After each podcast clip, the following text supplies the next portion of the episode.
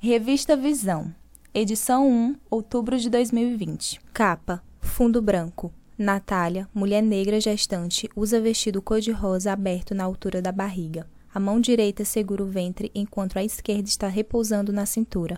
Ela tem cabelos pretos, cacheados e está sorrindo, sentada em uma estrutura circular feita de galhos de plantas e rosas. Ao lado da mulher está escrito o texto, entre aspas: A deficiência não me define.